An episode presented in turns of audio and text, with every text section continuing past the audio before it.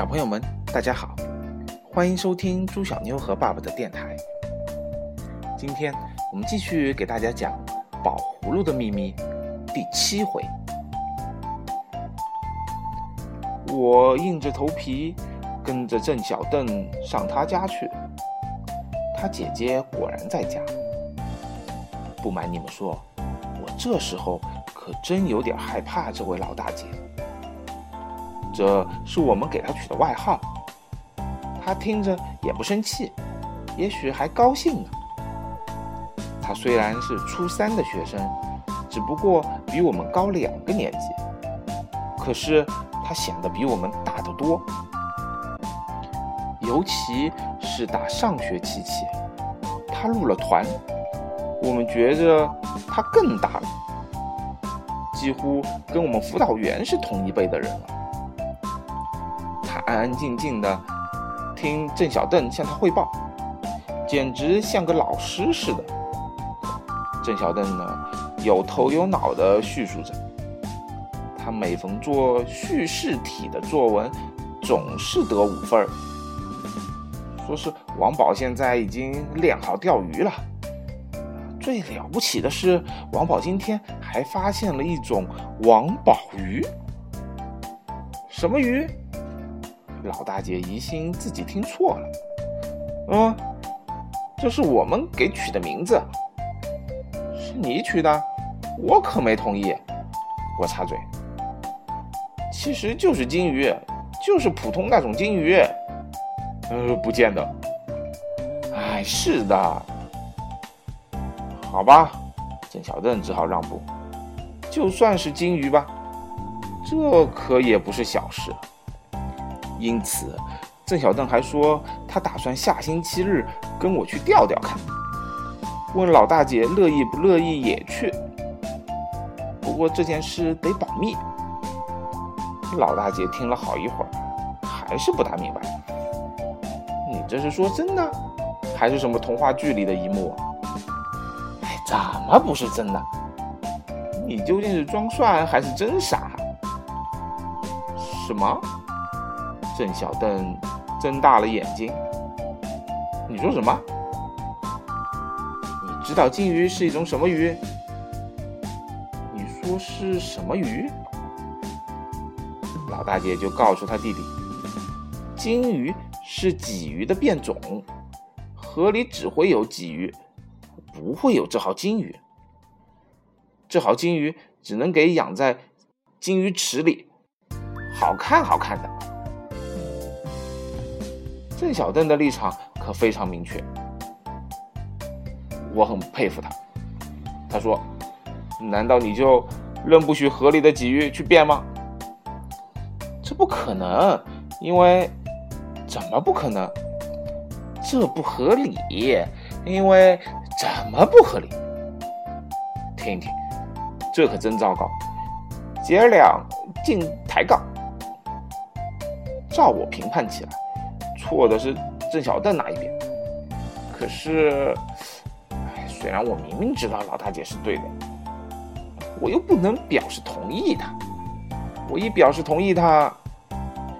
就是反对我自己了，所以我只好哪一边也不帮，只是晃晃膀子。哎，得了得了，别打架了。他们俩都忙着辩论，没听我的。我把嗓门提高了些。嘿，有什么可吵呢？别吵嘴，别吵嘴，看我面上。突然，郑小邓转过脸来瞧着我，好像我是个陌生人似的。你说什么？我还我还没来得及回答，他就又怪声怪气的嚷起来：“呵，你倒真不错！我和老大姐是怎么吵起来的？为了什么？为了谁？我问你。”郑小邓还是盯着我，等我开口，等了好一会儿，可是没等着。你倒自在，像没你的事儿似的。不站出来说一句话，可操手当起和事佬来了，这可糟糕，连郑小邓都对我不满意了。其实我这个人从来就懒得做和事佬。无论谁跟谁抬杠，我总得站在一边，反对一边。我嗓门又大，别人都讲不过我，所以凡是有什么争论，他们总欢迎我跑去帮他，好把对方压倒。这么着，我的辩论热情就越来越高了。今天可是不行，今天我的地位太古怪了，嗓子也直发干。我对镜子瞟了一眼，瞧见我脑门上热气直冒。王宝，让王宝自己。我觉得耳朵边飘过这么一句半句的，我定神一听，才知道是老大姐问到了我头上了。我一下子站了起来，仿佛要答先生的考题似的，一会儿又坐下，因为我马上发现这根本用不着站起来。我瞧了瞧那一桶害人的鱼，我我当时只顾钓，我把我告诉郑小邓的又讲了一遍。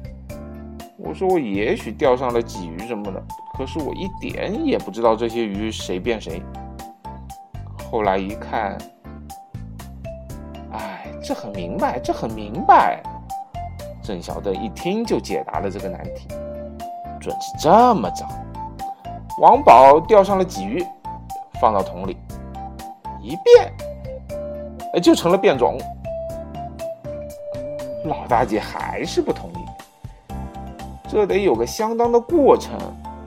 她像讲书似的告诉我们：“我记得《科学画报》上有过这么一篇文章。”他一提起科学画报，我马上就跳了起来，高兴起来。哈哈，科学画报，对对对，那上面什么都有，可有益处呢。老大姐，你要看吗？可以借给你。你有？有有有。我来不及回答。我们班上有。啊，不姐，是这么回事。本来我有，后来我就捐给我们班上的图书馆了。这是一本去年全年的核定本，上面还有我的图章呢。于是我就和老大姐约好，我明天去给她借这这部书来。明天，不错，明天我得参加象棋比赛。我盘算了一下，嗯，没问题。明儿等象棋比赛完了，我就把画报让郑小邓带给你。好了，今天的故事就讲到这里了。想知道后面还会发生什么奇怪的故事吗？记得继续收听哦，小朋友们再见。